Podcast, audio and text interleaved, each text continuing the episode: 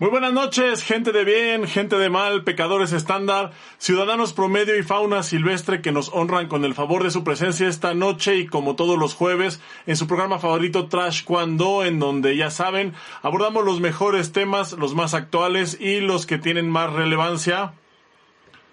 Apaguen por ahí su transmisión, por favor, muchachos, que me llegue el feedback. Gracias. El día de hoy, primero que nada, les ofrecemos una disculpa por este, esta demora. Sabemos que este programa era eh, o, es más bien uno de los que más eh, ha esperado la gente. Y bueno, pues, si no has preámbulo y porque ya llevamos un buen rato retrasados, un par de años, les presento a mis dos colaboradores de esta noche, eh, empezando primero, por supuesto, pues por quien está más nervioso porque pues así es cada vez que tenemos a un invitado. Estoy hablando por supuesto de el inigualable Boris Carrillo. Muy buenas noches, ¿cómo estás Boris? Muy buenas noches Chiquilín, ¿cómo estás? Pues nervioso aquí como siempre y con el placer de compartir mi tiempo con, contigo Chiquilín y con todo este hermoso público que va a perder el tiempo con nosotros.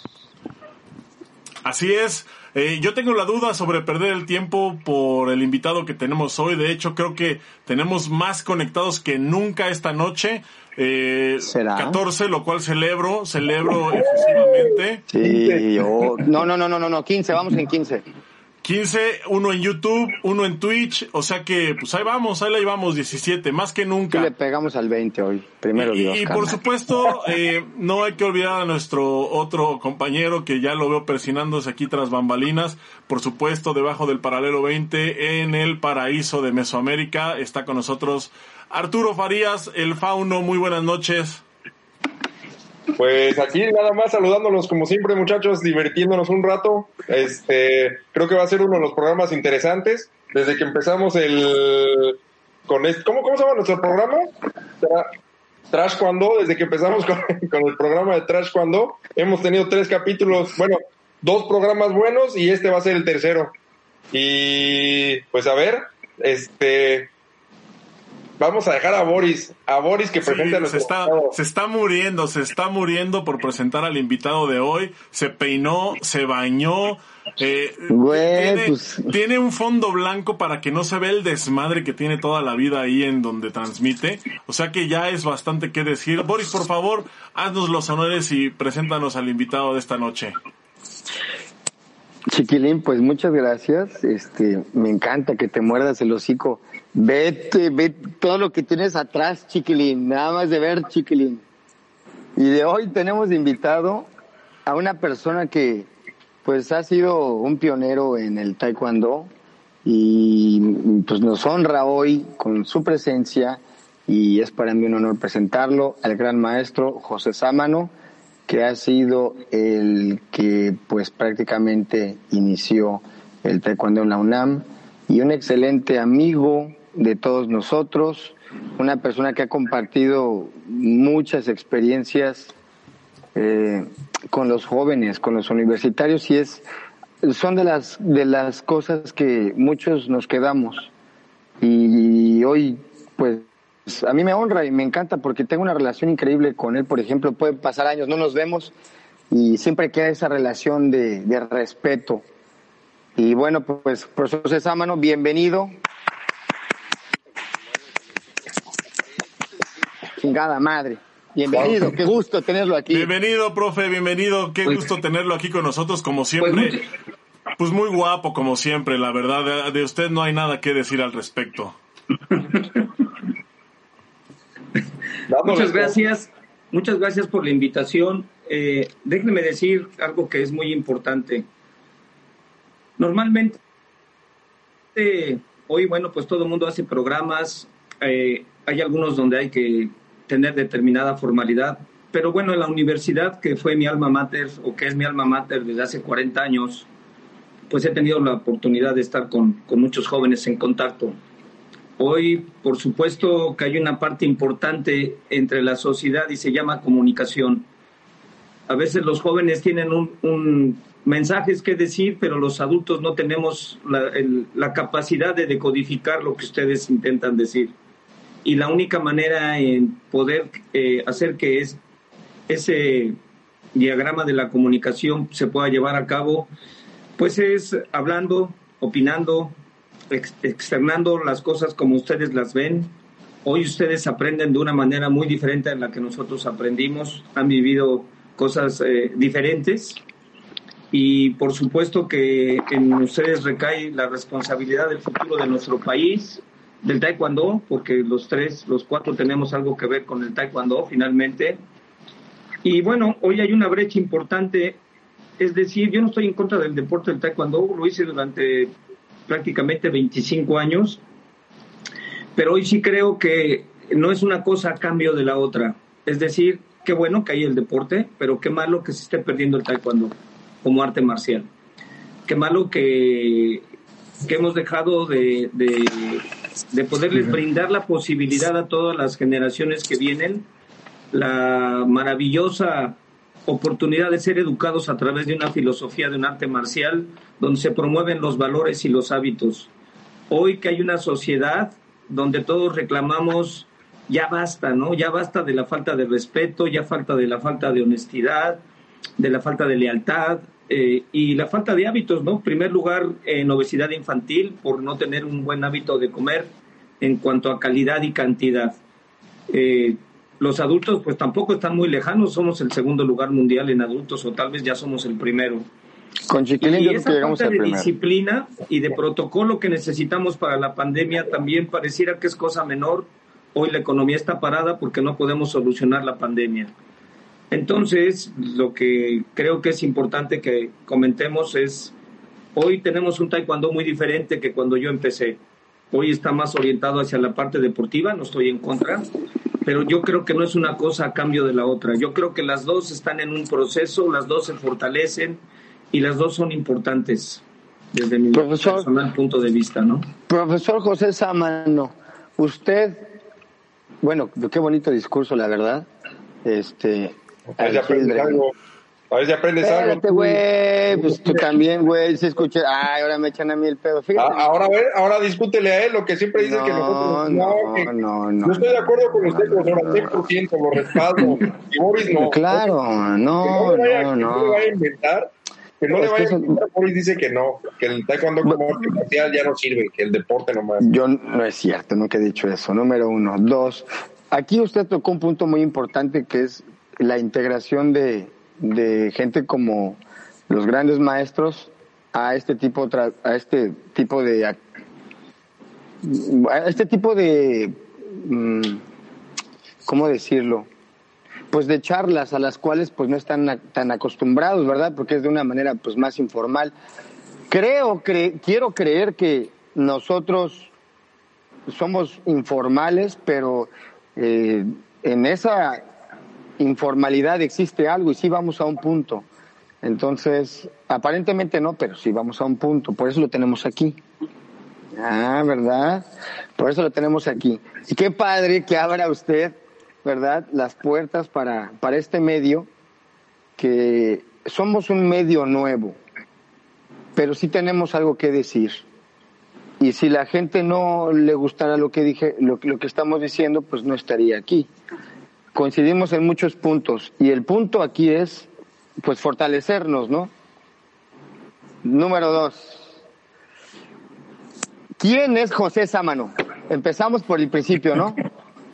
Pues empezamos muy fuerte. ¿Quién es José Sámano? ¿Dónde nació? Y cosas muy básicas. ¿Le parece? Sí, está bien. Nací en, la ciudad, nací en la Ciudad de México. Tengo 67 años. En octubre cumplo 68 eh, ¿Nació en Corea? ¿O, de dónde es? ¿Se ve más joven que yo? No, ¿por qué tiene más cabello que Farías, oiga? ¿Cuál es el secreto? ¿Champú crece?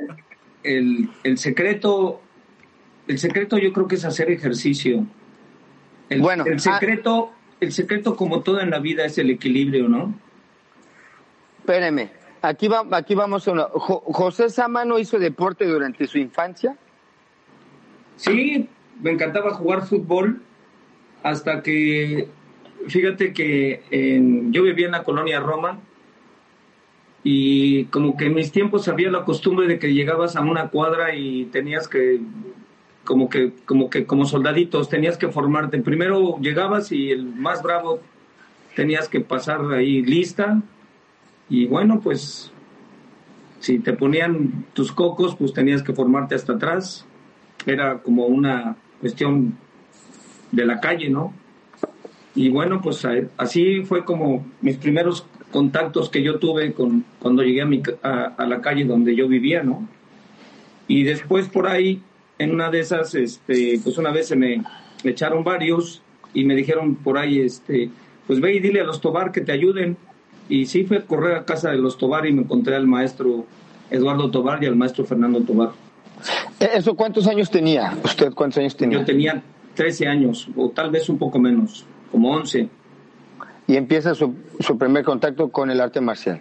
Sí, pero en aquel tiempo ellos hacían karate do y no estaba permitido el, las artes marciales para los niños. Había, la verdad que era, las clases, el maestro siempre traía una varita de bambú y cuando no hacías bien las posiciones, pues este, te pegaba.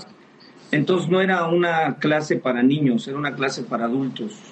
No existía la clase para niños, ¿no?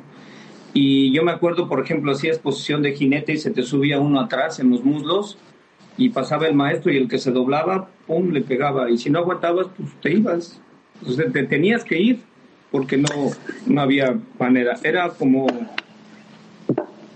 Era, era una disciplina oriental eh, dada al estilo oriental. No mucha gente aguantaba. ¿eh? Ese fue mi contacto, pero ah, esa sería como que la parte difícil la parte mágica es cuando tú llegas a un lugar, está perfectamente limpio, se respira una, algo místico y de repente ves al maestro como alguien que es un ejemplo, pero también es alguien ejemplar. E, e, era un cuate impecable. Era impecable a la hora de dar su clase, era impecable a la hora de ejecutar, era impecable a la hora de, de hacer todo el protocolo, desde el saludo, desde que entras, haces el saludo al gimnasio, haces el saludo al maestro, haces el saludo a tus compañeros y después te ganas un lugar en el entrenamiento en base a trabajo. yo creo que había, yo... había como todas unas y había cosas que no te decían, había cosas que te tenías que ir, tú mismo tenías que ir aprendiendo y a veces la tenías que aprender a golpes, ¿no? Pero este, a mí me encantó esa época, me gustó mucho es, eh, el estar ahí adentro, es decir, cuando tú tenías la oportunidad de decir, ahora sí voy a entrar a tomar mi clase, estabas en otro nivel. Todo yo creo, era secundario. Perdón, yo creo que ya, y en este, en este tema que usted toca del maestro pulcro y el área impecable, a mí me tocó verlo con usted. Yo creo que usted imitó ese patrón y recuerdo ver con su uniforme blanco y esa manera de conducirse. Pero aparte también me tocó ver un día que dijo, señores, el área huele a pies y les metió una pedorreada a todos porque a alguien pues, por ahí le olían los pies y usted hablaba exactamente de eso, ¿no? De los valores. Bueno, eso es, ese es el respeto, ¿no? ¿Sí? Ese es el respeto. Tú no puedes estar en un lugar donde alguien no, se, no, no cuida su higiene personal. Ahora si dices no hay agua, voy de acuerdo, pero si hay agua. Y número dos, es muy desagradable que un cuate que tiene el uniforme el lunes y el día viernes no lo ha lavado, no se lo ha cambiado, sigue entrenando con el mismo uniforme que ya se ve gris y que además apesta horrible, ¿no? Claro. Entonces, para empezar, no puede entrar a la clase. ¿Tú qué piensas de eso, chiquilín? ¿No hubieras podido ir a entrenar nunca? Mm. Oye, güey, pero espérame, ¿por qué dices chiquilín, güey? Los dos, pinche par de marranos, güey. güey, nosotros lavábamos y tú lo acabas de decir. No mames, güey. Profesor, ¿le puedo, le puedo decir, lo, le voy a contar una anécdota de chiquilín y de Farías para que vea lo pulcros que eran. Ellos no podían estar sin la ropa este, sucia, no podían. Entonces lo que un día me los caché es que llenaban la tina. Pero, a ver, Boris, explica bien. Eran viajes de un puto mes, güey, que llevábamos una maleta para todo el mes, güey, y no teníamos ropa. Estábamos en un hotel y ahora sí, sigue con tu historia. Sí, y, aparte te cobraban cinco dólares por prenda, güey. ¿Eh? Por lavarte una prenda. No íbamos a gastar el... Entonces Chiquilín y Farías como traen una onda, son ingenieros, son muy brillantes. Pues echaban toda la ropa, según le echaban jabón y, y brinca, así como si estuvieran haciendo vino, con sus patas igual de marranas. el agua era tan oscura, no hombre, ni Xochimilco tiene ese tipo de, de tonos, de tonalidades. Así lavaban su ropa y no les da vergüenza. Dígales algo, por favor. A ¿Qué ver, a ver. decir? a ver, a ver. No, Voy, voy a tomar la palabra. ok. Acaba de, acaban de escuchar de las palabras del profesor Samano. Siempre tiene que haber un balance, tiene que haber un equilibrio, ¿va? Tampoco podemos ser perfectos, güey. Algo teníamos que Ah, echar a... no ver, yo hay algo, que- hay algo que les quiero comentar. Hay algo Adelante, que les adelante. quiero comentar porque ustedes son de una generación que hoy prese- esa generación que ustedes formaron hoy es el surgimiento de la generación que está ahora. La que no se quiere poner el uniforme, la que ya no usa el uniforme, la que ya, fíjate lo que les voy a decir, ya no necesita el uniforme, se lo ponen porque en el torneo los obligan a ponerse un, un dobok, si no, no lo traerían. Y la cinta les estorba. Para nosotros traer la cinta era un honor. Sí, Es tu claro. honor, eres tú. No la puedes traer en el cuello, ni puedes terminar un combate y decir ya me estorba y andas ahí todo el tiempo caminando sin la cinta y con el, la otra. Pero la gran pregunta que yo les haría a los tres, ¿cuántas medallas ganaste internacional, Salvador? ¿Oficiales, prof? O No, oficiales, oficiales, interna- ustedes son las que cuentan. Oficiales, como 15, prof, más o menos. ¿Ok? ¿Y tú, Farías? No, pues no sé, profe, si no me acuerdo ni, ni a dónde fui. Ok, ok. ¿Y tú, Boris? No, pues no muchas. Bueno, déjenme decirles algo que los voy a poner a pensar. Ustedes son ejemplos para lo que vienen abajo. Y entonces, ustedes ya son personas públicas. La pregunta para ustedes es decir, ¿realmente son un buen ejemplo o son un, un mal ejemplo? No, yo, yo me el programa, ¿no? un muy mal. Espérame, espérame, deja- déjame acabar de, de hacerle el cuestionamiento. Y la segunda, la segunda es, ustedes son un ejemplo. A lo mejor no se, no se lo han creído, pero sí son un ejemplo. Y en ustedes mucha gente se inspiró. Estuvieron muchos años en la selección nacional. Aportaron mucho al Taekwondo de México. ¿En dónde olvidaron esa parte? ¿Quién va? ¿Quién ¿En va? dónde lo olvidaron? Defiéndenos. Muchas gracias a todos los que nos acompañaron esta noche. Gracias por destruir este programa que con tanto habíamos hecho. Cámara. Ahora, ah, por cierto, el profesor Samano va a hacer un podcast en donde Ah, va, por eso está espérame, espérame. y nos va a invitar y nos va a invitar Sin Entonces, lugar a vamos a ir a, dudas. vamos a ir a platicar con él no mire yo le voy a decir una cosa este eh, eh, justamente lo que usted habla eh, creo que se refieren exactamente directa y la pedrada va derecha a la flecha no pero no han entendido una cosa también que no es un choque de culturas muy fuerte. Y así como en algún momento yo no entendía a los Villa, ahora ustedes no me entienden a mí, es algo muy, muy cabrón, cíclico, muy fuerte. Hay cosas que ustedes no entienden, como por ejemplo el hecho de que haya una postración, la gente lo tome como algo religioso. Llámenle como quieran, ignorancia, fanatismo, como quieran. Y es complicado también para uno. Uno aquí no puede estar jugando a, a qué hago o no hago, es difícil. Uno trata también de ajustarse a las reglas, de que la sociedad misma te pone. Dos, soy un fanático del uniforme, pues me crié en una familia de... Pues crecí con un dobo desde los tres años. Entonces, también yo creo que ya llega un momento en el que a lo mejor para mí es como que sí doy la formalidad, se usa cuando se tiene que usar y el respeto al uniforme lo conocen todos y perfectamente, ¿no? Y cada uno. Pero en mi caso, al menos yo, ya también ya llega un momento en el que ya no, pues lo uso y lo porto con, con, con, con, con honor, pero no lo voy a usar con fanatismo, tampoco. Oye, oye, Boris, a ver, este, yendo por el tema así, si tus alumnos te conocieran al 100% tal y como eres, ¿crees que te podrías tú mismo catalogar como un buen ejemplo? Te voy a decir, Farías. Te voy a contestar, güey. Fíjate bien. Número uno, güey. Seguramente ha ayudado más gente que tú, güey. Siendo un mal ejemplo, güey. Un mal ejemplo, güey. Y como buen ejemplo, güey, pues no mames, ¿no? A ti y el chiquilín juntos. Por donde ya sabes dónde. No, no, no, mira, te voy a decir. Aquí la situación es que la gente se persina mucho también. Yo prefiero decirte las cosas como son a también ser un, una persona que, como muchos que conocemos, no, maestro, maestro. Y lo voy a repetir muchas veces, ¿no? Yo estoy en contra del fanatismo, por eso, Sama, no estoy en contra de, de, del, del exceso al, al, respeto al coreano, creo que ya, ya, ¿no? Ya fue demasiado también, ¿no? Y también hay que abrir los ojos, ¿no? Aquí hay mucho talento en, en cuanto a maestros, hay gente con una calidad humana como usted, que regresando al tema, eh, y, y por lo que lo invitamos fue, digo, ya que nos tiró aquí el programa, gracias. No, yo, lo, no, yo, lo había yo lo había invitado porque yo sí iba a hablar bien de usted. Pero bueno, a ver si no me queda en la conciencia, cámara. No, Ahí no le me va. lo estoy tirando, Boris. De al, las menos, cosas, nada ni madre, cállate. al menos el De las cosas, ejemplo, güey.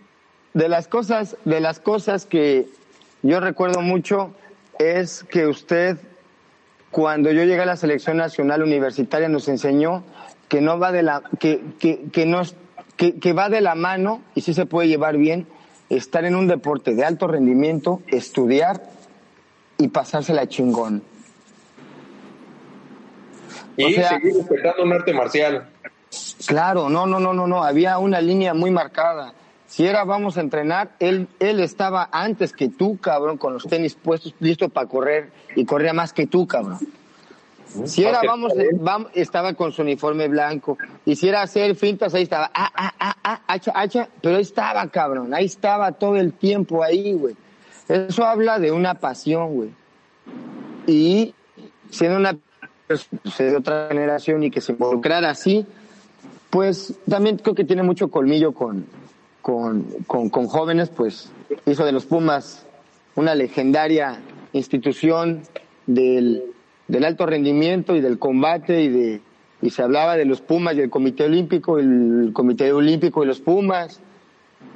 Y bueno, por eso le invitábamos para que nos contara cómo usted hacía o qué, qué, qué era lo que le llamaba la atención de la... Digo, aparte que usted es universitario, pero ¿cómo lograba vincularse así con los, con, con los chavos? Porque entraba un equipo, entraba otro, caras entraban, salían, y usted seguía siendo la misma persona tan auténtica y que todos tenían esa confianza.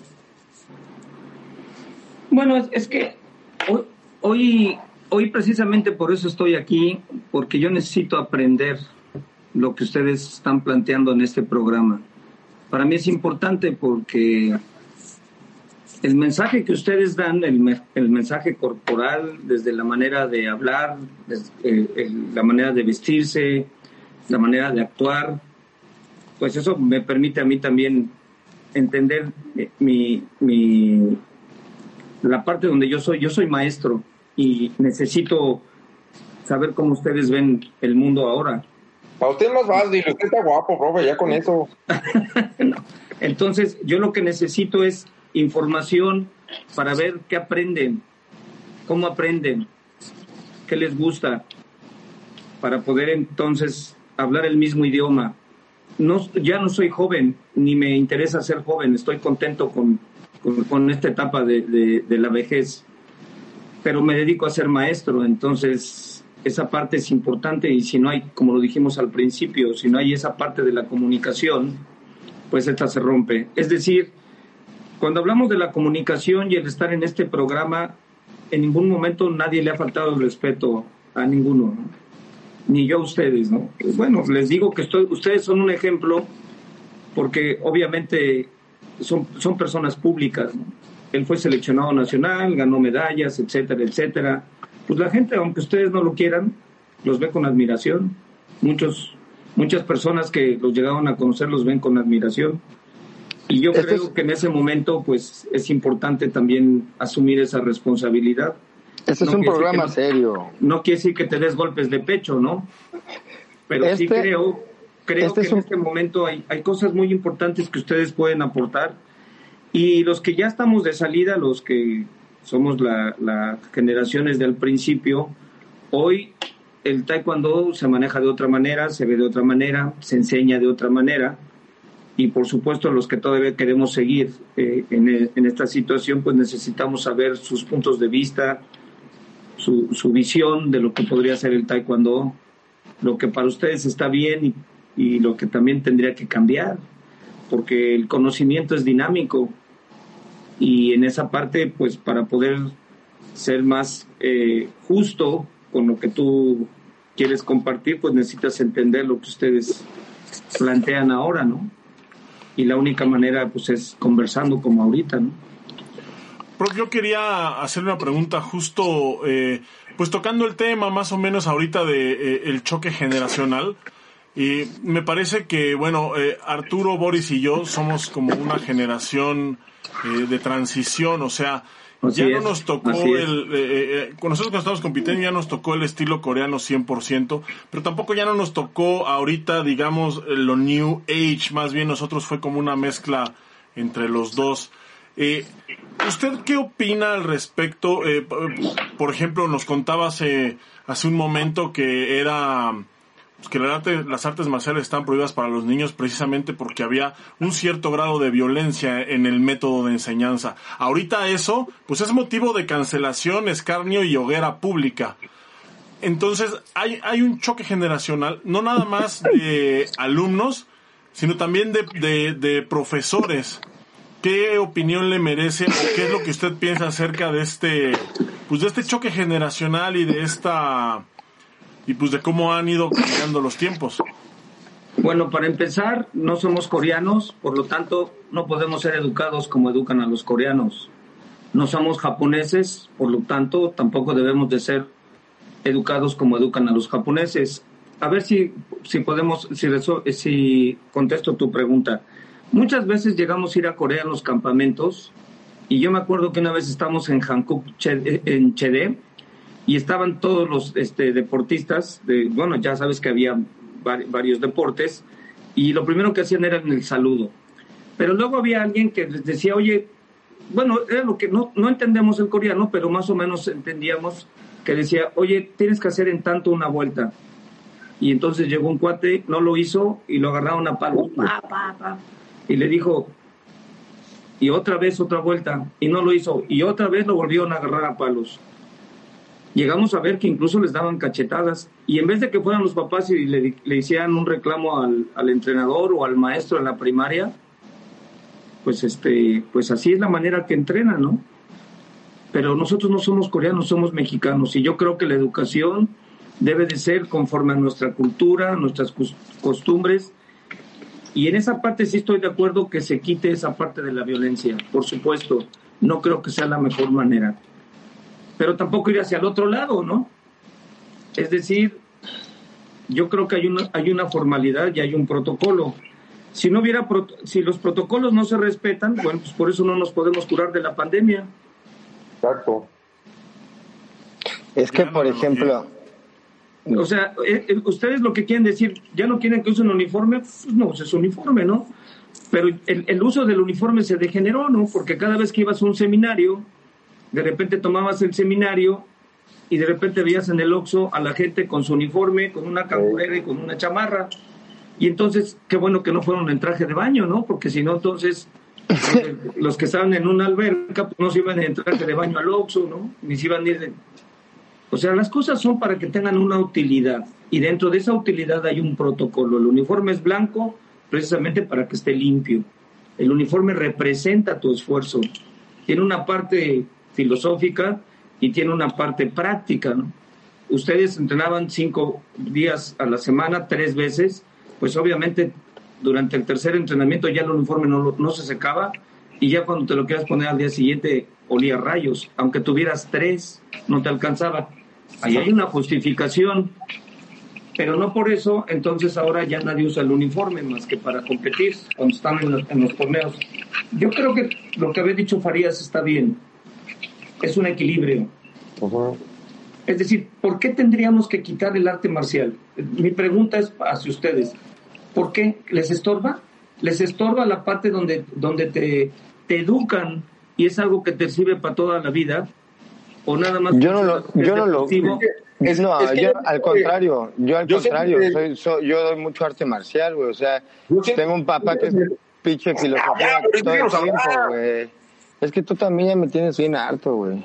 Yo siento que, que, se les hace más fácil a los entrenadores ahora ya como hacer a un lado el, el punto de querer educar a los alumnos, ¿no? Nada más los quieren hacer deportistas y ya no los quieren, este, siento que ah, como que les da flojera llegar al punto de, de, quererlos educar o de quererlos este, marcar algo en su vida, ¿no? Como, ay, no sé cómo explicarme, me, me distraje, Boris. Como, como que, que les hace más fácil nada más enseñarlos a, a patear fuerte, a patear rápido y a querer competir que enseñarlos a ser este pues personas rectas, ¿no? Es mucho más complicado ese ese ese lado por ahí y pues eh, no, no, tampoco es cómodo, porque hay gente que lo ha intentado, pero viene de, de, una generación de maestros donde el arte marcial viene muy deficiente, ya viene muy, ya son cosas que a mí me ha tocado ver, por ejemplo, aquí en torneos de la, este, de la otra federación, la IEU, porque aquí hay dos federaciones, que las formas, yo he visto formas que yo digo, ¿qué están haciendo? No, pues está haciendo coreo y ganan y digo, qué bárbaro, es una cosa completamente diferente, viene completamente distorsionado y así llega el método de enseñanza también. Hay pero, gente que le echa ganas, pero no intenta... Porque, no, no porque sean diferentes quiere decir que, este, que se haya dejado de enseñar un arte marcial, ¿no? Es lo que decía profesor Sábano, el karate. Sí, enseña, el karate enseñan el arte marcial a su manera. Pero es un arte marcial. Él, él habla de un uniforme blanco y él habla de que la persona que él miraba era así. Él es el vivo retrato de su maestro. Por eso él es a así. Ver, a ver, a lo mejor lo que, lo que estamos, es decir, hay una parte formativa, ¿no? Uh -huh. Hay una parte donde te educan. O bueno, se supone que vas a se ver supone, ¿no? O sea, en teoría así debería de ser. Exacto. Entonces, para que, para que eso se cumpla necesitas maestros y necesitas maestros que estén capacitados. Para el deporte lo que necesitas son entrenadores, no maestros. Lo, lo que necesitas es un entrenador que esté especializado en el, los sistemas de entrenamiento, en la parte técnica, en la parte táctica, en la parte tal vez metodológica, no lo sé. Y que además tenga un grupo multidisciplinario que te permita entonces estar a otro nivel. Pero en la parte formativa, que creo que es la primera, en la parte formativa necesitas un maestro. Los maestros ya no hay, ahora todo el mundo se está capacitando para ser entrenador.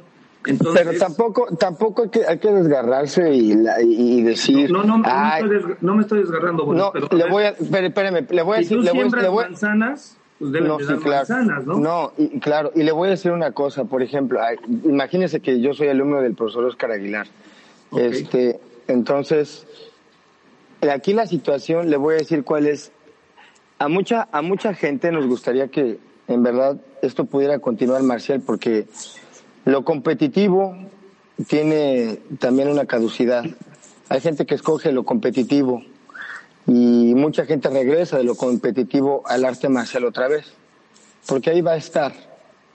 Y es la parte que te llena el espíritu y, y es la parte en donde tú llegas a tu, a tu doyan, a tu gimnasio y haces todo este proceso místico de sacar tu uniforme, ponértelo. Todo ese proceso es el que llena realmente.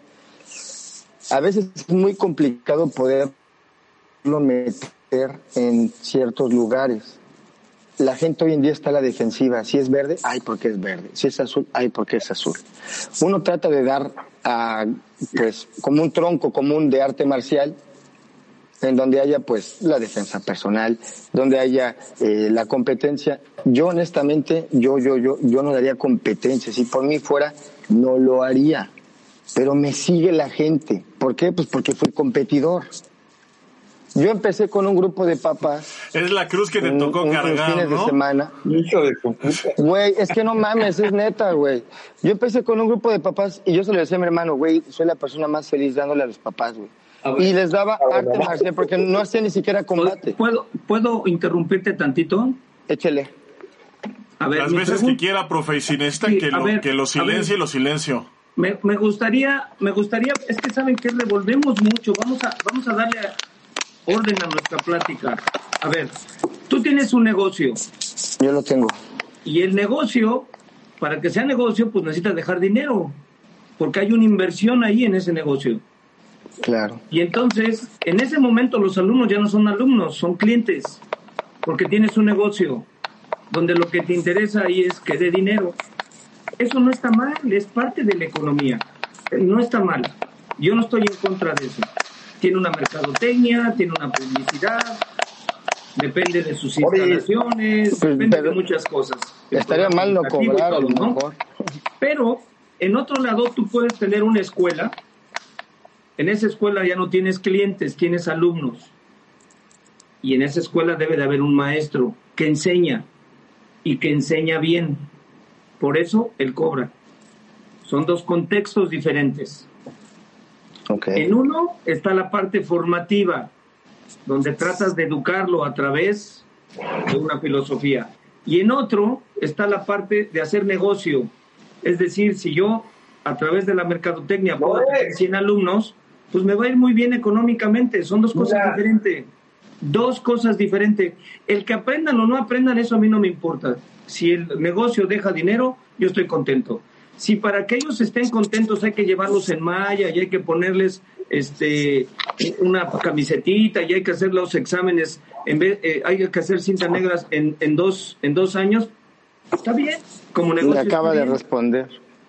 Como negocio está bien pero pero hay dos partes donde donde es muy diferente tener una escuela que tener una empresa como negocio. Esa es la parte que yo creo que estamos mezclando y yo creo que no deberíamos de mezclar, ¿no? Tú a la escuela vas a aprender.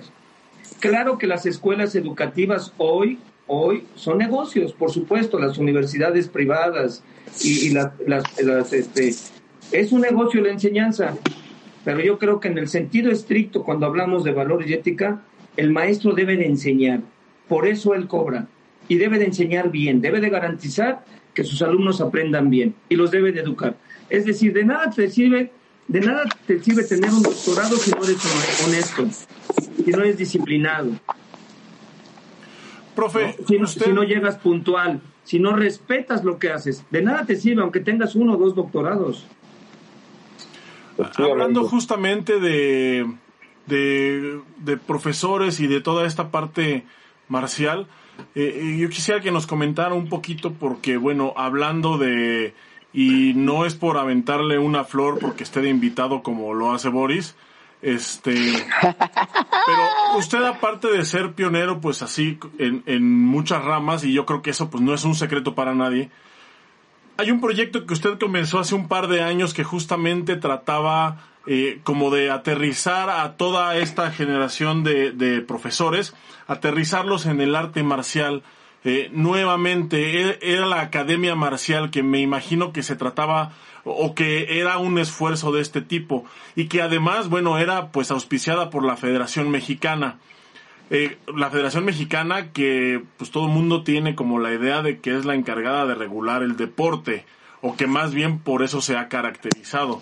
Entonces, Quisiera que nos comente un poquito acerca de ese proyecto, cómo es que llegó ahí, eh, lo, buscaron, usted lo propuso, eh, en qué va, justo nos están preguntando en el chat, este, en qué va lo de la Academia Marcial, va a seguir, no va a seguir, ya no existe, sí existe. Eh, cuéntenos un poquito sobre ese proyecto porque a mí desde que empezó la verdad me parecía muy interesante y creo que va muy ad hoc con lo que estamos platicando justo ahorita. Bueno, a mí primero fue una gran sorpresa porque un día me encontré al presidente eh, Raimundo González Pinedo y me dijo, oye, hay un, hay un proyecto que, me gustaría que, muchos nos que, este, que nos gustaría que nos ayudaras. Y entonces, de repente me dijo cuál era su idea y bueno, pues eh, como ustedes saben, mi, mi segunda licenciatura es en Ciencias de la Educación y bueno, pues este creo que yo podía ayudar y además pues por todos los años que me tocó vivir y porque siempre he sido como muy de la vieja escuela de a mí sí me gusta mucho el arte marcial. Me dediqué mucho tiempo al deporte, pero regresé ahora al arte marcial y me siento satisfecho. Creo que es una parte para mí importante. En una sociedad que yo creo que lo que le falta es educación, creo yo. Y entonces eh, se hizo el proyecto, elaboramos un, un este, hay toda una serie de cuestiones que podríamos hacer para la academia y le dieron todo el apoyo, le dio todo el apoyo a la federación, pero creo que la federación hoy tiene mucho trabajo con la cuestión deportiva y más que están con el asunto de las Olimpiadas. Entonces, si te das cuenta, la estructura que tiene la federación prácticamente tiene ocupado todo el año antes de que estuviera la pandemia para hacer torneos. Torneos de cadetes, torneos de sub-20, torneos de, este, de formas, torneos aquí. Y se pasaban prácticamente los 12 meses del, este, del año haciendo los torneos. Entonces se quedó ahorita la, la, academia pues este, parada porque no tienen tiempo, no tienen tiempo de, de, poder hacer una estructura, que porque eso también pues cuesta dinero, ¿no? De hacer una estructura para poder este, darle continuidad a la academia. Pero yo lo que creo que no nada más en el taekwondo, en el deporte en general lo que hace falta es profesionalizar. Que la gente que es un presidente de una asociación sepa cuáles son sus funciones y cuáles son sus atribuciones. Que los que dan clase de taekwondo como arte marcial sean profesionales en la enseñanza. Que los que se encargan de entrenar a los deportistas sean profesionales en el entrenamiento. Y así por el estilo, yo lo que creo es que hace falta una capacitación. La, la estructura de tener una academia a través de un grupo colegiado de personas que tienen determinada especialidad en algunas áreas para poder capacitar, actualizar y certificar como un órgano colegiado, con gente que tenga un título, una maestría, un doctorado que tengan su cédula profesional para que entonces se cumpla ese proceso. Y después hacer una gestión para que con una universidad o a través de la Secretaría de Educación Pública puedan ser reconocidos todos los cursos que se dan a través de la máxima institución técnica de, del Taekwondo, que es la Federación Mexicana de Taekwondo, de la cual pues todos pertenecemos ahí, ¿no? Pues algunos afortunadamente. pregunta, mi querido. Algunos desafortunadamente y otros afortunadamente, sí. Tenía que hacer el comentario. Yo quisiera preguntarle también, aprovechando que Boris se metió de impertinente, Quisiera también que nos respondiera, y este pues ya es un tema un poquito más rasposón, hablando justamente de la federación como, eh, como un órgano rector, ¿qué opina de estos movimientos nuevos? Yo también creo que son un resultado de los tiempos que vivimos, ya un poquito más New Age, pero que de repente eh, ya no quieren pertenecer a la federación. ¿Quiénes no quieren pertenecer a la federación?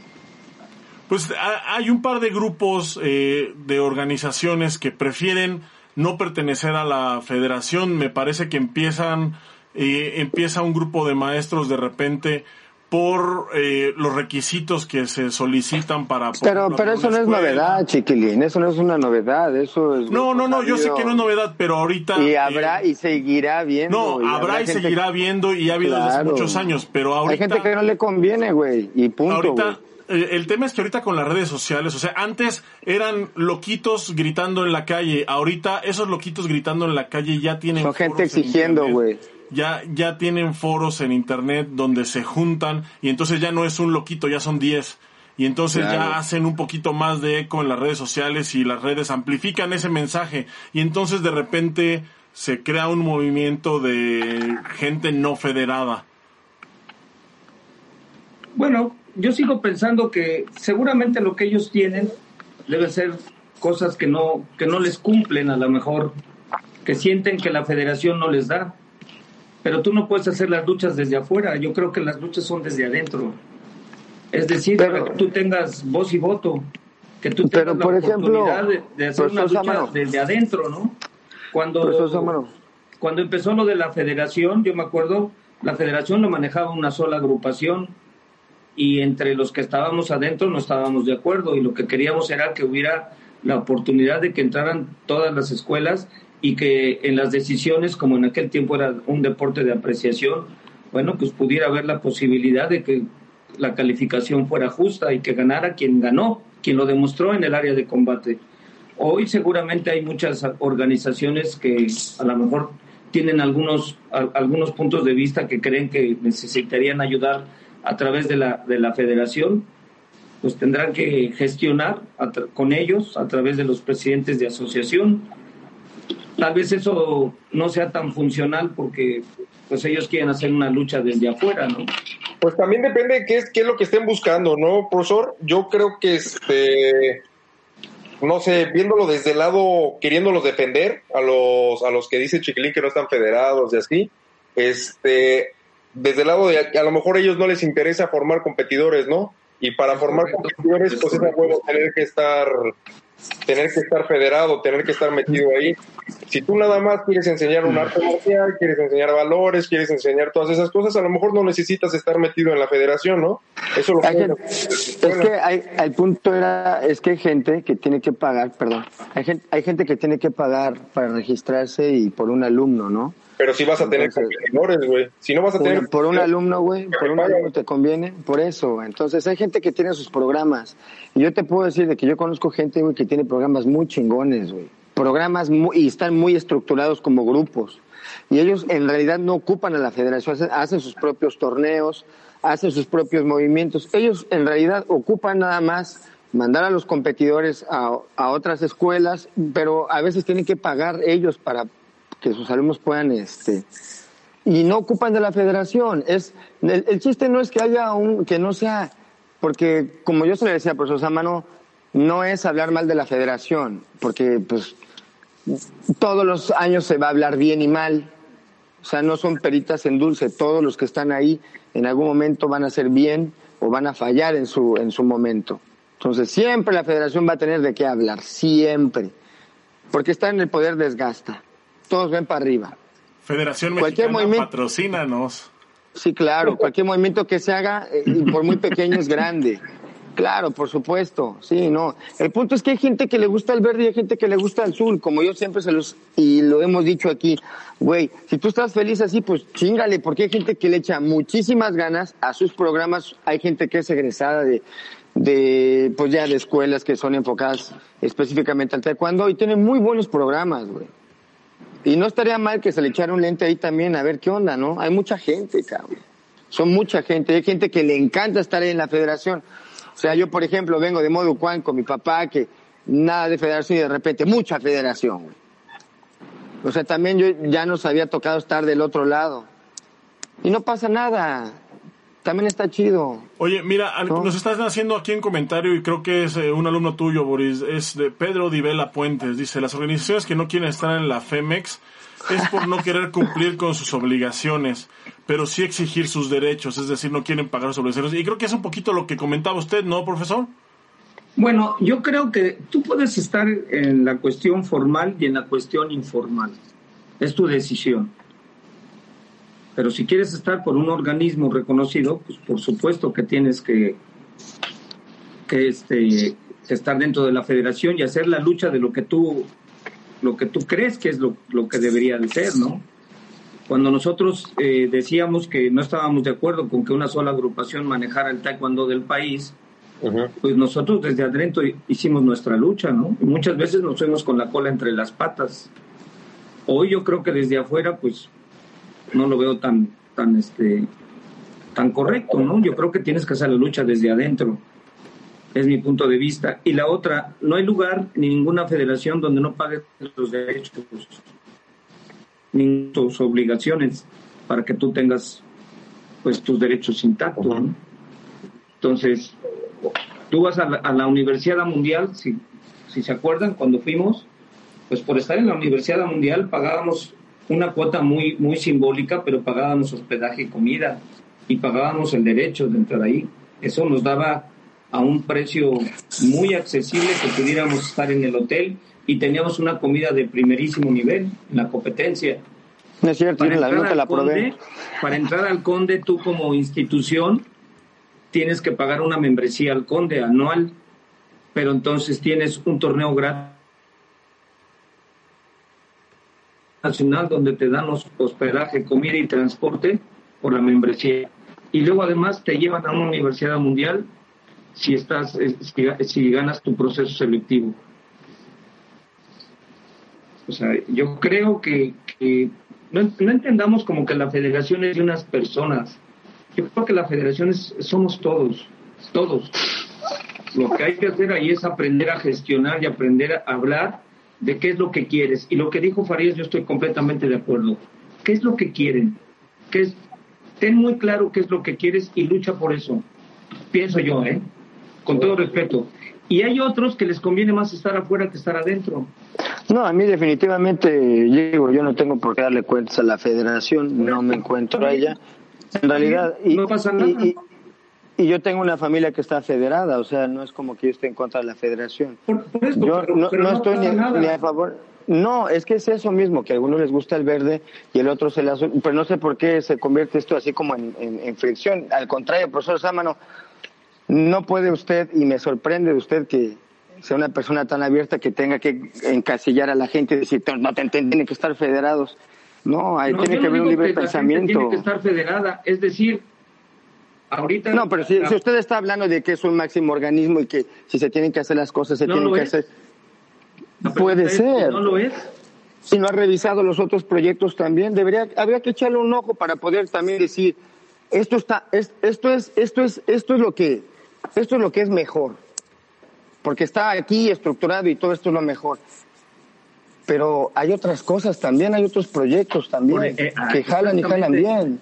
Es lo que te decía. Y no, ocupan, o sea, y, yo creo que usted ha, ha hecho eh, generaciones y generaciones de cintas negras y todos piensan diferente. Algunos dicen, nosotros vamos a federar, claro que sí.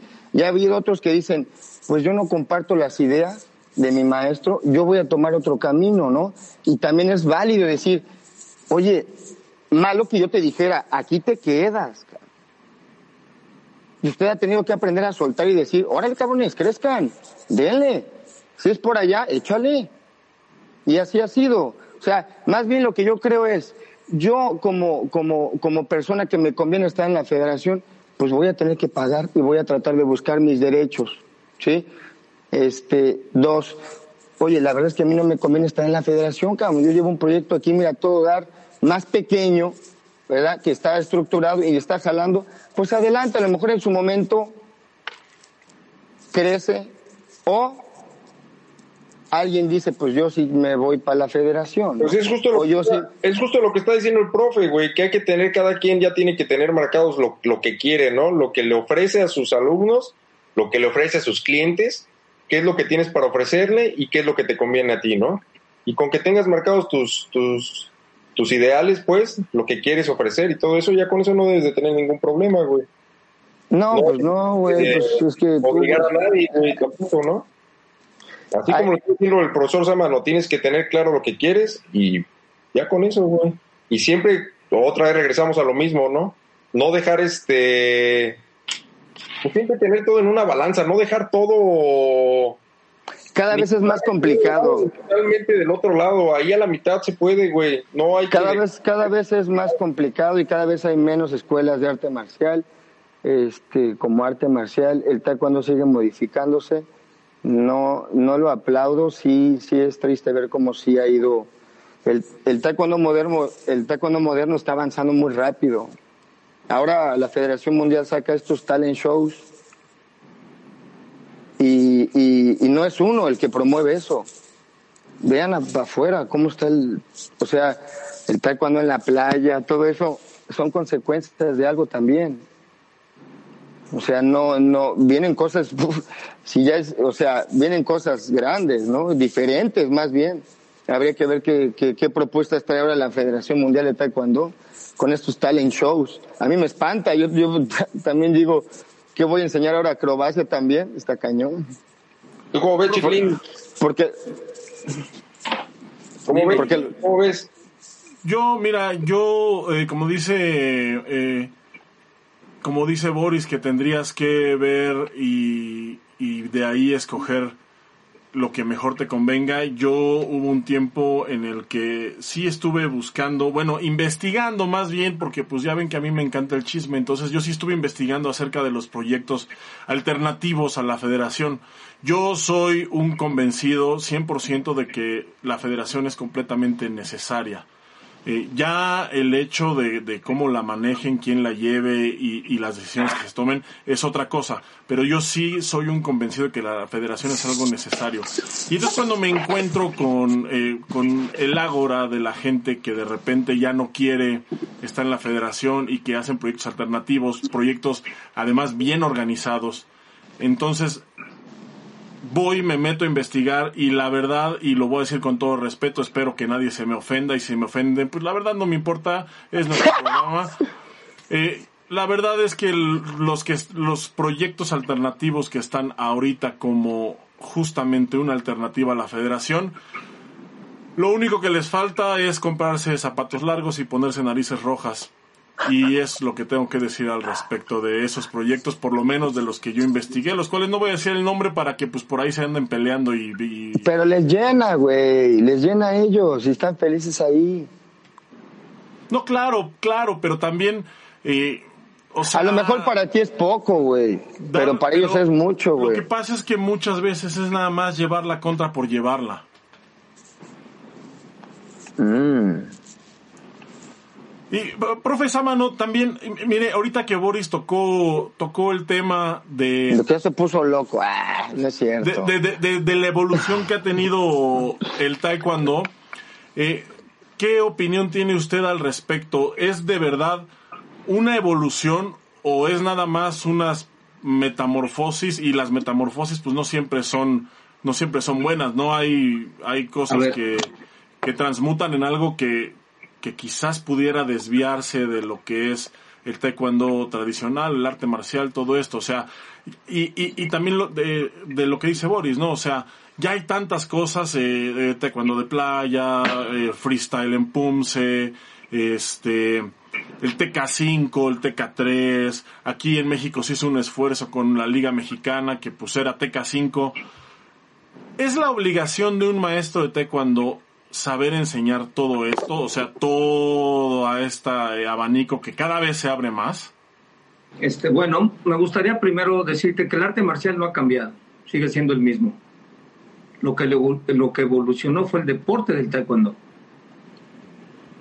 Es decir, antes de que estuvieran los petos electrónicos, era muy puntual el reglamento y decía tenía que ser una técnica de taekwondo que tuviera el 80% de efectividad y que pegara en las zonas permitidas del peto o en la cara. Y no había ni siquiera el casco. Técnica de taekwondo. Hoy, ¿por qué entramos a la evolución de la electrónica, de la parte de, la, parte de la ciencia? Porque después de las primeras dos experiencias en las Olimpiadas en el 88 y en el 92, que fue un deporte de apreciación eh, y que estaba de exhibición también, pues hubo mucha controversia con que había tráfico de influencias y que la única manera en que el taekwondo pudiera ser oficial es que hubiera la tecnología que nos permitiera que la parte de, de apreciación cada vez fuera menor. Y por supuesto los tiempos en la televisión y la adaptación del reglamento, etcétera, etcétera, ¿no? Hoy tenemos petos electrónicos y hoy tenemos casco que también de alguna manera pues hace contacto y también se marca. Entonces lo que se privilegia no es la técnica de taekwondo, es el contacto de los sensores del zapatito con el peto para que se haga el punto. No dice que tiene que ser una técnica de taekwondo, tiene que marcar. Y entonces la base de la técnica de ahora sí es de taekwondo, pero en algunos casos se tiene que deformar para que el sensor pueda hacer contacto y se marque el punto. Eso sí evolucionó. El arte marcial es el mismo. El arte marcial sigue siendo lo mismo. Los valores siguen siendo lo mismo. El respeto y los hábitos. El respeto, la disciplina, la honestidad, la lealtad, los hábitos. Eso sigue siendo lo mismo lo convirtieron en deporte y yo, bueno, la gente por cuestiones prácticas dice, pues me estorba el uniforme, yo no, no, no me hallo. Y entonces hoy hay gente que entrena taekwondo en chorcitos, ya ni siquiera en mallas, en chorcitos, ¿no? Y el maestro también ya no se quiere poner el uniforme, ya es 100% un entrenador. Y yo me acuerdo cuando íbamos a, como selección nacional a un campeonato mundial, ustedes regresaban, ganaban o perdían y llegaban y hacían saludo y al, al, otro comedor también le hacían saludo. Hoy no, hoy ponen su manita y así se pegan, ¿no? Ah, bueno, pues entonces en eso sí evolucionó. ¿En qué evolucionó? Pues para mí eso no es una, no es una evolución. Para mí se perdió una formalidad, un protocolo que era muy bonito. De veras, era muy bonito, era muy bonito. Yo creo que te, amarrarte tu cinta y amarrártela bien es bonito.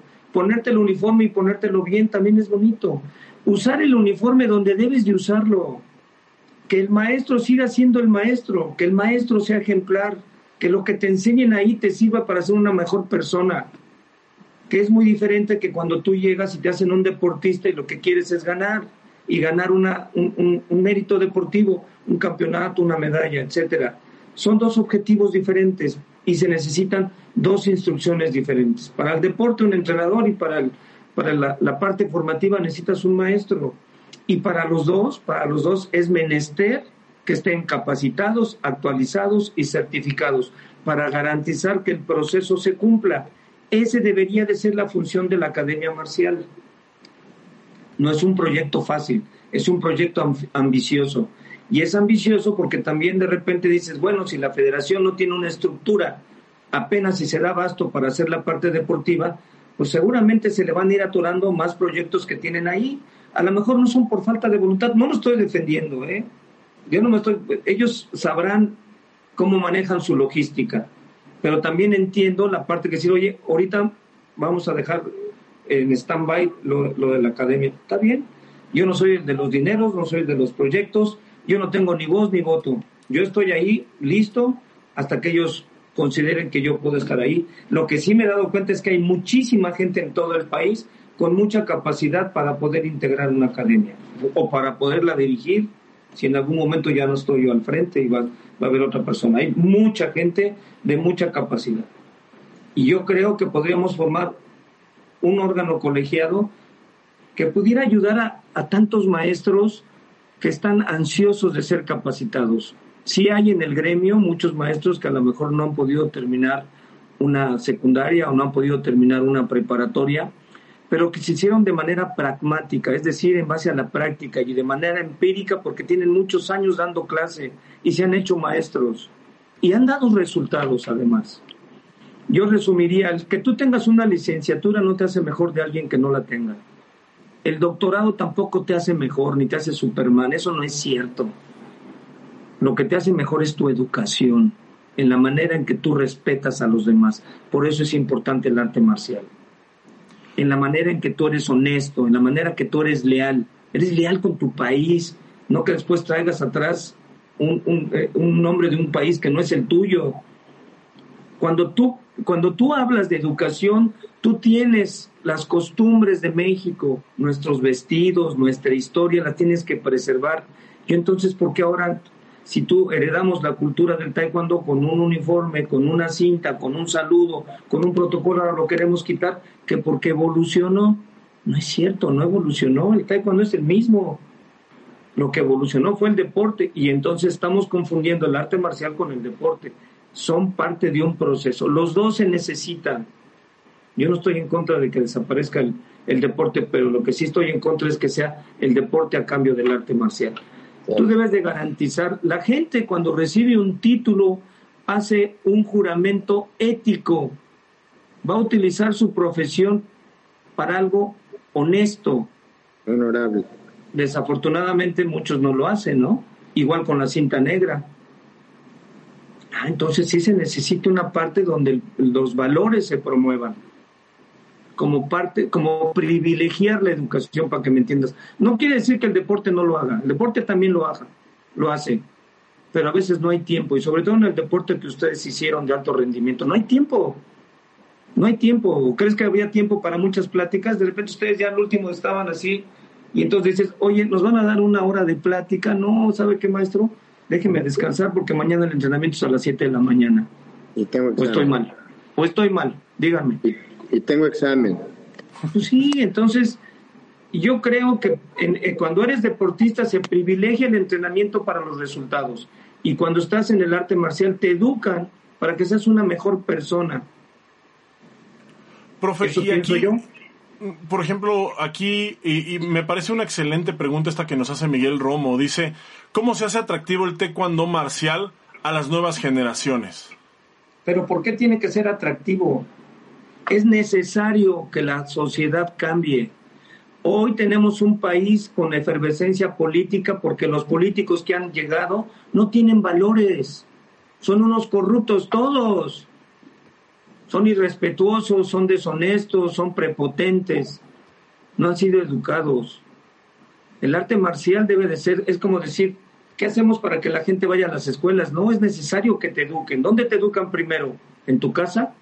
Luego, ¿dónde te educan? ¿En tu escuela? Y luego, ¿dónde te educan? En tu actividad física. Si ya después quieres ser un deportista competitivo, ya es parte de otro proceso. Ya cuando tú llegas a un lugar que te digan 50 lagartijas, oiga, pero ¿por qué 50 lagartijas y no mejor 30? No, pues estoy aquí para aprender, no para cuestionar. Y entonces comienza, los entrenadores comienzan a querer tener a, los, a los competidores como si fueran sus amigos. Sí son sus amigos, pero somos más que un amigo. Soy alguien que te va que te va a ayudar a que tú puedas lograr tu sueño y cada quien cumplimos una función y entre los dos es algo que no puede estar, en, no lo puedes minimizar. Debe de haber una relación de respeto, respeto a lo que tú haces y respeto a lo que yo haga. Respeto al rol que tienes como deportista y respeto al rol que tengo como entrenador. Es exactamente lo mismo cuando eres maestro y enseñas arte marcial. Es decir, yo no le puedo decir a la gente que sea sana y que sea disciplinada si llego tarde, si luego me ven fumando, si luego llego y ya no me pongo el uniforme. Y luego, ¿qué pasó? Ya si llego, ya ni siquiera, ya me meto con los, con los, los tenis de taekwondo que vengo desde el centro de la ciudad, con los tenis de taekwondo me meto al gimnasio.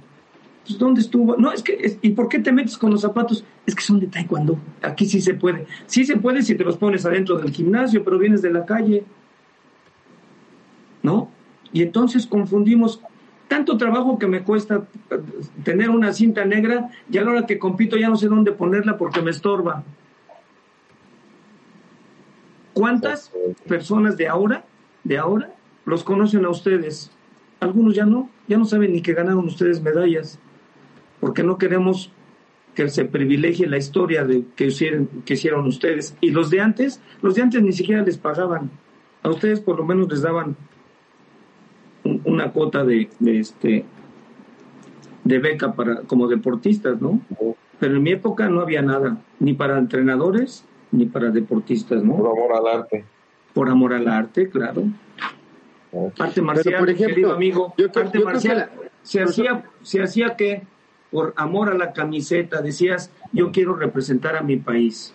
Profesor Sámano, pero por ejemplo, él, este muchacho está diciendo, eh, ok, ¿Cómo, ¿Cómo puedes atraer a las nuevas generaciones cuando, por ejemplo, un niño no pone atención? Eh, eh, a mí me pasa mucho ahorita que está este regreso. ¿Un niño? Sí. ¿Un niño? Fíjate lo, lo, que, lo que acabamos de decir. Cuando hablamos de un niño, de un preescolar, estamos hablando de una personita que está en un proceso de maduración cognitiva, intelectual y psicomotriz. Y si no entendemos esa parte, entonces, ¿qué le vamos a enseñar? Es decir, lo primero que le debíamos de enseñar cuando hablamos de psicomotricidad, que el niño entienda y que ubique su derecha, su izquierda, que pueda mover sus bracitos con las piernas, que se ubique en un espacio y tiempo, promover sus capacidades coordinativas de ritmo, de, de, este, de equilibrio, de diferenciación de movimientos. No, eso, eso, pero esa no era la pregunta. Es que, Entonces estás hablando con un niño que no te va a entender. Aquí hay que Con un niño que apenas va a conocer su cuerpo, está conociendo a la, a la vida. Pero, además de lo que te dije, hay una parte importante, su parte afectiva. ¿De qué le va a servir el ejercicio para sus emociones, para sus sentimientos y para su autoestima? Porque un niño que no hace ejercicio se pone gordito y entonces todo el mundo le hace bullying. Y eso me queda muy claro, pues yo lo vendo también. Por eso es importante es la educación, pero tú lo vendes porque lo deberías mejor enseñar. Eso se lo tienes que vender al papá. eso se lo tienes que vender al papá, no al niño. otra vez, otra vez, tiempo fuera. Pero ¿por qué vender? Si son maestros, quieren ser, ¿por qué vender? La pregunta era muy clara, güey. O sea, relájense. A ver, número uno. Yo estoy relajado. nada más digo, nada más la pregunta es ¿por qué vender? Bueno, usted cómo come, o sea, ¿de dónde mantiene su ingreso? A ver, otra vez, ¿el maestro vende o enseña? Pues mira, a mí me enseñaron así, tres. Uno, el profesor de taekwondo, fíjese, es así, así me educaron a mí. La escuela de taekwondo es así, honorable, divertida, un negocio,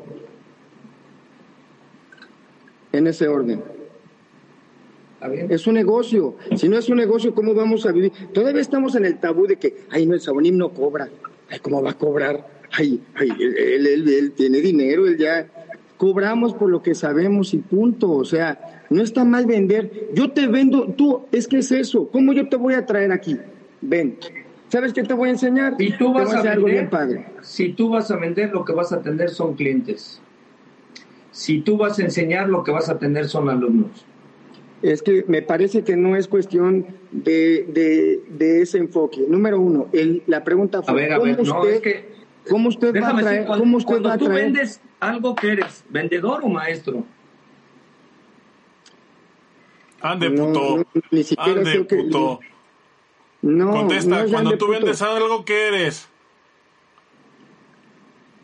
Pues tengo que vender, pues si no soy un artista, no es una obra única para que se la venda a una persona a un costo alto. Yo tengo que vender mi trabajo.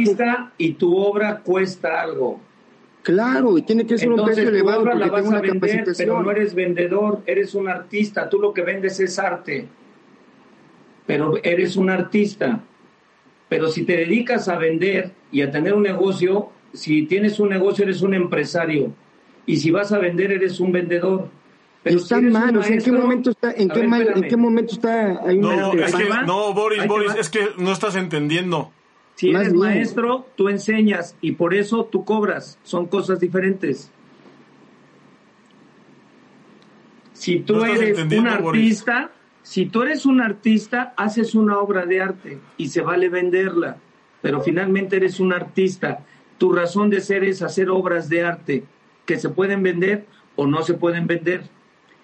Cuando tú eres maestro, lo que tú haces es enseñar y por enseñar tú cobras, pero tu parte sustantiva es enseñar, eso hace un maestro. Me encantaría poderle explicar a Boris con palitos y bolitas lo que está diciendo, profe, porque yo sí le estoy entendiendo perfectamente y, me, está, y me está encantando y lo que más me está encantando es que este güey no va a poder dormir. bueno, ok. Lo que sigue. Bueno, eh, quisiera yo eh, leer aquí un poquito los comentarios que tenemos en el chat porque justamente hemos roto récord de audiencia eh, y, por nosotros quiero decir, usted, profe, porque pues nosotros hacemos muchos programas y nunca tenemos tanta gente conectada. Em, está aquí Francisco Guzmán, como cada ocho días, muchas gracias. Dice, me quito el sombrero. Eso obviamente no lo dice por nosotros. Dice Pedro Divela, estimado Boris, qué gusto saber de ti, hermano. Un abrazo. Está también el profesor José Luis Onofre. Eh, Omar Ramos también está aquí. El profe Onofre dice, les mando un saludo a todos. Mi felicitación por tener un excelente invitado, mi amigo, el gran máster José Sámano. Eh, Jerry Aleas dice, Sas, el gran maestro. Eh, Helga, Ida, bravo por esas preguntas. aquí alguien de Pumas Aragón cuando dice, por algo es el maestro. Eh, Jaime Barrón, ahora sí se las aplicaron. Jaime Barrón está aquí, profe, está aquí. Le, Cállate, Jaime. De eso se trata. O sea, a ver, profesor Samano, aquí como que la gente cree que, que esto se, se, se, torna diferente.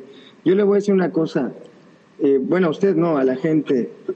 Eh, usted una vez me enseñó y me algo muy bonito que decía que las pláticas tenían que ser como un juego de tenis. Y hay que ponerse así. Usted avienta el raquetazo y ahí va de regreso. y así había que ponerse, ¿no? Entonces, qué padre que tengamos cada quien puntos de vista y que los podamos expresar así. A mí me parece que fue demasiada información que ni siquiera yo, fue demasiado, demasiado, demasiado, y creo que usted es para muchos programas, no, no nada más para uno, eh, principalmente porque yo creo que sí fue una institución en el, en el ámbito universitario, específicamente eh, muchas generaciones, muchas, muchas, hace un momento estaba texteando con eh, Manuel Trejo y me decía, wow, qué invitado tienen ustedes, disfrútenlo, este, por favor salúdamelo y cualquier persona que se dirija al profesor Sámano siempre se va a dirigir así, porque esto es un tipo auténtico, como tiene que ser. Y qué rico que se puso esto así. Afortunadamente, malo que no hubiera habido ni una pinche mosca ahí parada, ¿no? Y como siempre, pues qué chido que, que, se tomó otra vez el tiempo. Tiempo. A ver, fíjense nada más, ahorita que los estoy viendo a los tres. Es que la verdad son admirables. Ustedes no nada más, fíjense, no nada más ganaron medallas, tienen licenciatura. ¿Cómo que no son ejemplo? Por supuesto que son ejemplo. Lo que hagan bien o lo hagan mal, son ejemplo. Ojalá no les, cobren no les copien lo malo. Entonces, cuando eres un maestro, quieres enseñar lo mejor tuyo, aunque sea así, no importa. Cuesta trabajo, me cuesta trabajo ponerme un saco y me cuesta trabajo ponerme, yo puedo venir a lo mejor en shorts, pero ¿saben qué? Es el respeto a lo que yo hago, el respeto hacia ustedes, el respeto a la entrevista. A lo mejor muchos cuestionan, no, es que dicen muchas groserías. Bueno, pues así son. A mí no me han ofendido. Si dicen groserías, eso a mí no me ofende. Por supuesto que no me ofende. Los conozco perfecto, sé quién son. Los vi cuando eran competidores en formación, a los tres. Yo, a muchos de ustedes no daban por ustedes un quinto. ¡Oh! Por ellos. De veras, muchos de ustedes pensaron que no iban a llegar. los conocían. No, hombre, chiquilín, dijeron ese güey que lo vamos a meter así rodando a la chingada más. Entonces, lo que yo creo es decir, vean hacia adentro lo que son y lo que ustedes van a, a transmitir hacia afuera. Tienen una responsabilidad, no lo sé, no la pueden evadir. Sin duda, sin duda es. Pareces el arte marcial para reflexionar y decir, ¿lo acepto o no lo acepto? Por supuesto que es como la luna, todos tenemos un lado oscuro, por supuesto que lo tenemos. Y la pregunta es, si vas a vender, ¿cómo vendes? Venga para acá, porque yo le voy a enseñar este, a que su hijo haga combate a través del combate y va a ver cómo se va a aprender a defender. No es cierto, eso no le vamos a enseñar tenemos que alinearnos porque somos unos profesionales de la enseñanza. El combate lo que va a hacer va a ser desarrollar actitudes. Su hijo, no importa si gana o pierde, lo importante es que haga el combate, que controle su miedo, que controle sus nervios y que controle su dolor físico, porque hay otro dolor todavía más grande. Y cuando tú recibes un título y vas a comenzar a ejercer, te da miedo, te da nervios y duele también pero si ya tienes tus actitudes desarrolladas, vas a tener un desempeño profesional exitoso. Entonces sí sirve la educación. No me vengan con cuentos. También entrar a la final da miedo. Por supuesto que da miedo, pero son dos áreas diferentes. Profesor Samano, aquí una interrupción. Chiquilín le salió un chorrito de pipí cuando estaba en las finales. No lo podía controlar, se le salía un chisguetín. ¿A quién? A Chiquilín antes de entrar a la final y entraba ahí este marcando territorio, así se marca territorio. Bueno, yo te diría una cosa, Boris. Yo puedo contar muchas anécdotas de mucha gente que entraba a la final y decías, wow. E, es que es hablar de hablar atrás de bambalinas. Y entonces, de repente alguien llega y no fue competidor y ya es entrenador bueno, pues hay que aprender a vivir, ¿no? Porque esa parte de cuando llegas y dices, ay, que no conoces a nadie, dices, me va a tocar ese, se ve muy feo, ¿no? Y, hasta te impone, ¿no? Y no, y a la hora de que ya compites con él, pues no, se veía feo, pero realmente no era nada bueno. Y alguien que de repente decías, no, ese es pan comido, y de repente salías, pero con la cola entre las patas.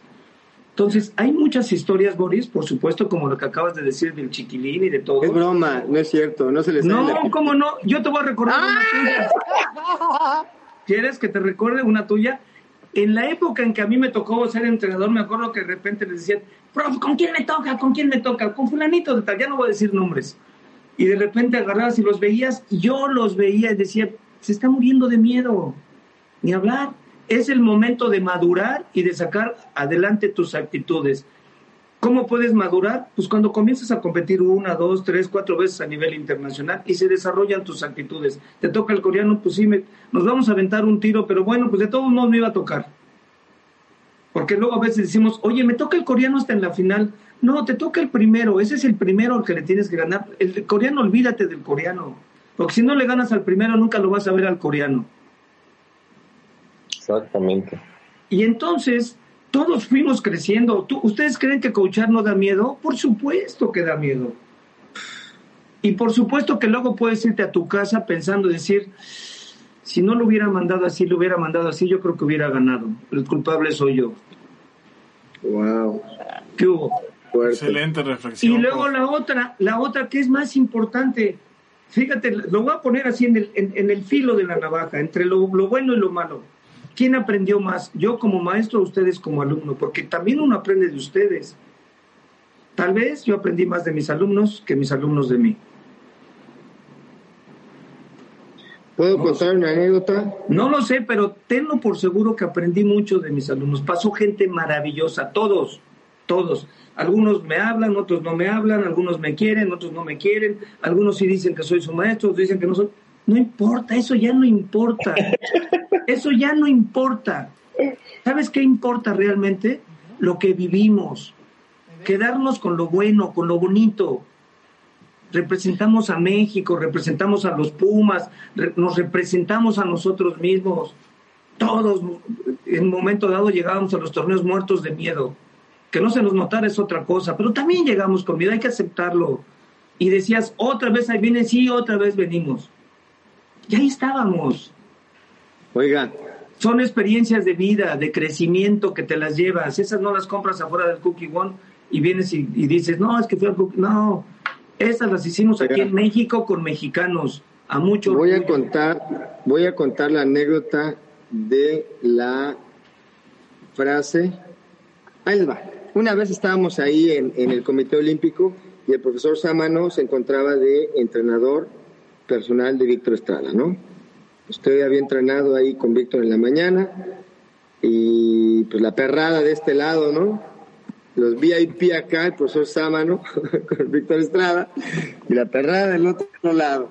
Ustedes entrenaron primero y terminaron, ya estaban, pues ya, ya se habían ido, Víctor se había ido y usted llegó nosotros estábamos haciendo 400 metros.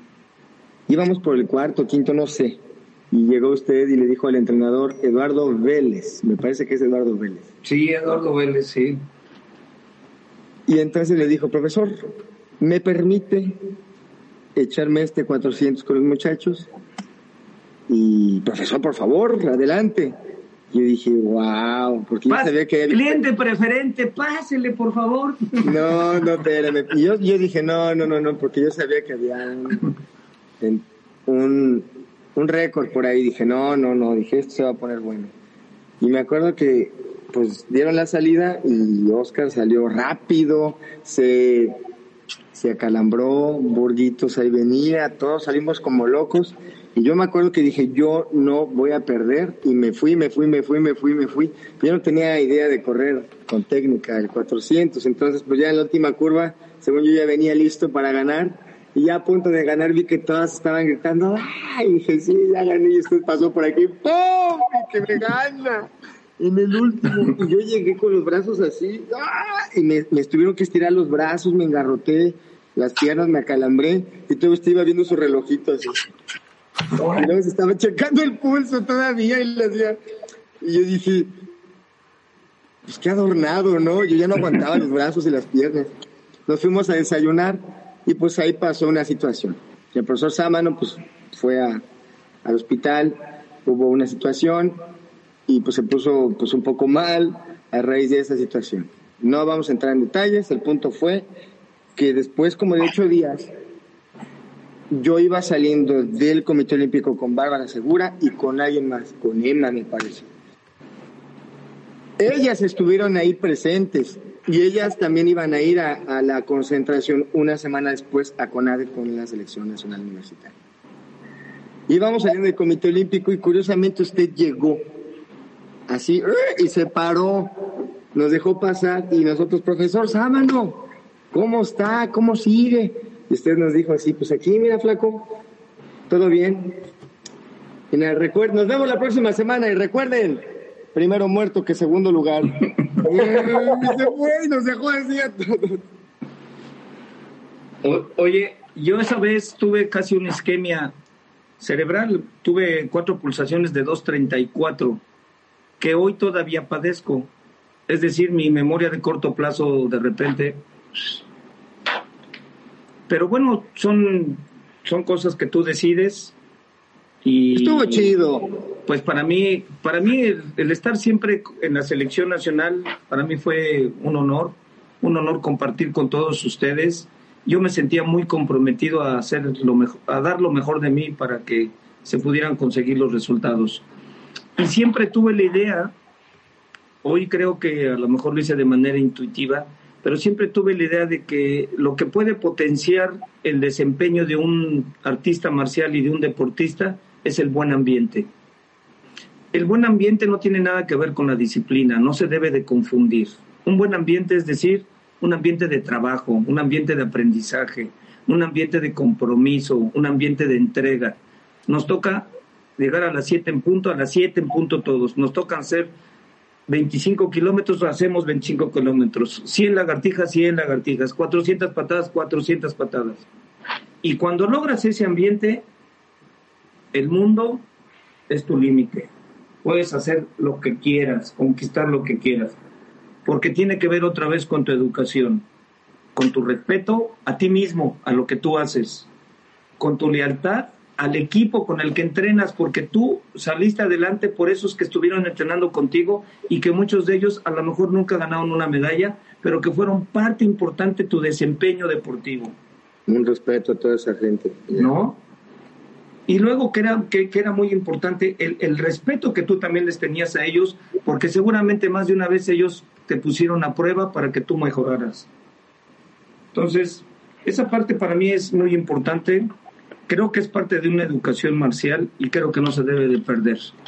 Lo que se debemos de hacer es que el gremio, el gremio de entrenadores, que ellos se han venido capacitando desde hace 25, 30 años en todas las cuestiones deportivas, hoy tendríamos que ver en la capacitación de los maestros, de los que están en la etapa formativa, de los que van a, a proveer esa materia prima que va a permitir que podamos seguir teniendo unos deportistas tan exitosos. ¿De dónde van a salir? ¿Exclusivamente del deporte? No creo. Van a salir pues de las escuelas de arte marcial. Yo le voy a decir una cosa. A mí, la verdad, me encantaba y era, y se lo he dicho muchas veces, el ambiente tan sano que se vivía en la selección nacional universitaria. Qué cosa tan padre, qué ambiente de respeto, cuando era reír, reír, cuando era jugar, jugar, y cuando era ir en los carritos ahí en Tailandia, vea chiquilín, el profesor Sámano grite y grite, era toda madre, se veía la felicidad. Nada más veían los ojillos ahí del Sámano, ¡eh! que andaba en los carritos ahí en Tailandia, ¿no? Como chamaquito, se metió a ver las peleas de Muay Thai, pues palomitas a todo dar, muy buenos recuerdos. Qué chulada. mira, eh, creo que además de ser nuestro programa más visto, hoy también ha sido el programa más largo y yo creo que, eh, como lo dijo Boris y yo se lo reitero, profe, espero que no sea la última vez que esté aquí que esté aquí con nosotros. Antes de irnos, yo sí tengo que contar esta anécdota porque no, no, mi pecho no es bodega. Échale, échale. Y es justo, y, es justo, y es justo en, en, la Universidad de Tailandia ya. Se acabó, la verdad, el resultado como, como equipo, pues, estuvo, estuvo bastante bien. Y entonces ya en los últimos días, eh, el taekwondo fue la primera, o sea, fue el primer deporte raro porque en los eventos multideportivos casi siempre los dejan al final, pero en esta fue donde empezó. Y entonces como fue donde empezó, pues obviamente los vuelos de regreso pues nos dieron creo que dos o tres días para estar ahí en Tailandia y pues estuvo padrísimo. El último, último día nos salimos todos a, a, esta calle que hay ahí en Tailandia. No recuerdo el nombre ahorita, pero es la calle donde están los bares, los antros y donde está el cotorreo, ¿no? Entonces, en esta calle había dos entradas, ¿no? O sea, había, podías llegar por una punta, podías llegar por la otra. Agarramos varios taxis y entonces unos llegaron por una punta, otros llegaron por la otra y entonces ya no supimos qué onda. Y me acuerdo que habíamos quedado de vernos en un bar en específico. Nosotros, recuerdo que yo venía con el profesor Samano en el primer taxi que llegó y entonces se baja el profe Samano y dice, eh, ¿saben qué? Esperen a sus compañeros aquí, yo voy a ir a apartar mesa. Y entonces se metió el profe Samano, se metió, se metió al bar. Pues esperamos a todos, pues se tardaron yo creo que sí, pues una buena media hora empezamos a entrar, entramos y, y ¿qué? ¿Y, a dónde? No, pues ya aquí está el profe apartando mesa. Entramos y la primera imagen y la que, que recuerdo y la que no se me va a olvidar fue al profe Samano justamente apartando una mesa pero encima de ella y bailando así. Alright. ¡Ah! Y, lo mejor es que pues estaba apartando la mesa y estaba él solo, o sea, no, no había, no se estaba luciendo con nadie, no estaba quedando bien con nadie, estaba pues disfrutando de la vida y eso, profe, es algo que pues yo le, le admiro y le reconozco que además de la cátedra que nos dio el día de hoy, de, de, de, venirnos a trolear a nuestro propio programa y de además aventarnos flores también después en nuestro propio programa. lo único que le faltó hoy, Qué rico. lo único que le faltó hoy aquí con nosotros pues fue hacernos llorar, pero no dudo que tenga la capacidad, pero eh, lo que yo admiro de ustedes es eso, que además de, de, de, la gran institución que es como persona, como maestro, como profesor, inclusive como entrenador, es alguien que sabe disfrutar la vida, es alguien con quien evidentemente se puede conversar y eso la verdad es que pues usted es una persona de oro, profe, y para nosotros es un gusto. Es un gusto tenerlo aquí y para toda la gente que nos siguió también está el profesor Ramonetti aquí viéndonos, está Alejandro Alcántara, Guillermo San, Eduardo Félix. Este comentario me encanta. E, el maestro Sábado dando cátedra de los otros nomás puras majaderías y cantinfleando. Yo creo que se lo dice por Boris. Está, está el, está el Champi, también muchas gracias por escucharnos, está el profesor Juan Álvarez, está el Jaro Ulises Román, eh, está también Rebeca Quijas, a quien pues yo le mando un, un abrazo. Y también dice, eh, profe, que usted es una gran guía. Y muchos saludos y abrazos de parte de Rebeca Quijas. Y está también aquí Esteban Mora, que es de Más Taekwondo y que por cierto me están diciendo que si pueden poner un extracto del programa en la página, o sea que pues sí les gustó, profe, a todos. Y a todos, hay muchísimos comentarios hoy, sí, eh, discúlpenme si, si no los... Si, si, si, no los comento a todos, la verdad es que no estamos acostumbrados a esta cantidad de audiencia, pero muchísimas gracias a todos. Eh, eh, profe, eh, está aquí el profe Juan Álvarez, dice que por qué él no lo invitamos al bar. Profesor Juanito. Juanito, Juanito es el, el, gran maestro Juanito Álvarez, mis respetos y mi cariño. Maestrazo. Yo platiqué una anécdota con usted en la tarde y fue de una chelita que me tomé con el profesor Juanito sí, sí, sí. después de haber peleado. Una chelita, profesor Juanito, ahí en Francia nos echamos una en un barcito con mucho respeto y ya usted hasta me la invitó y le dije muchas gracias y siempre a mi profesor Juanito, un abrazo, siempre la pura buena vibra al profesor Juanito. Seguro aquí lo tendremos eh, algún día de estos. Ya, ya, ya si logramos tener aquí al profe Samano, pues creo que ya podemos invitar a, a quien sea, cualquier coreano, aunque no hablemos el idioma. Yo creo que ya lo podemos tener aquí de invitado. Profe, muchísimas gracias de verdad por estar aquí con nosotros. Sí, primero quiero darle un agradecimiento a todos los que nos están acompañando al ingeniero Ramonetti, al maestro Nofre, al maestro Juan Álvarez, a todos esos muchachos con los que yo tuve la oportunidad de convivir, de, de, de estar en, en, este maravilloso arte marcial. Y ojalá y que todos pudiéramos eh, reencontrarnos con esa parte del arte marcial. No va a ser fácil. Hay muchas cosas que mejorar, pero yo creo que las cosas que se mejoran se hacen desde adentro. La Federación Mexicana de Taekwondo es una institución. Debemos de cuidar las instituciones. Los humanos fallamos a veces, o, todas las veces podríamos fallar, ¿no? Pero en, nosotros también está, en ustedes también está. No rehuyan a esa responsabilidad, en que las cosas cambien. Nada más que primero pónganse de acuerdo qué quieren cambiar y cómo lo quieren cambiar y cuándo lo van a cambiar. Porque entonces entramos en la dinámica que criticar es la postura más fácil. Y yo creo que la, postura más eh, complicada es primero qué quiero hacer. Porque construir es muy difícil, destruir es muy fácil. Hay una institución, finalmente, si lo hace bien o lo hace mal, eso no, no, lo puedo solucionar. Yo no soy presidente de la asociación, porque pregúntenle al ingeniero Ramonetti, cuando fui presidente de la asociación daba mucha lata siempre con la idea de construir, aunque a veces, bueno, pues a lo mejor no se entendía. Pero lo que yo sí creo, también ustedes tienen esa parte aquí. O sea que este usted también fue un rebelde. Por eso, ustedes tienen este, así fui irreverente igual que ustedes. Ustedes también tienen a partir de aquí promover las cosas. Y se los digo, son ejemplo. Y luego entonces, hagámoslo juntos, trabajo en equipo, rescatemos el arte marcial no quitemos el deporte, creo que es muy importante el deporte, pero tampoco cambiemos una cosa este, y quitemos el, arte marcial. Yo creo que nos va a ayudar a todos, nos va a fortalecer y nos va a unir. Les doy mi cariño, mi respeto y gracias por invitarme y las veces que, ustedes me, me hagan favor de invitar, con mucho gusto. Gracias a todos, a toda la audiencia que estuvo con nosotros y la verdad, este, mi admiración, mi respeto y mi cariño para ustedes tres. Profe, pues muchas gracias por habernos invitado a su programa. Este,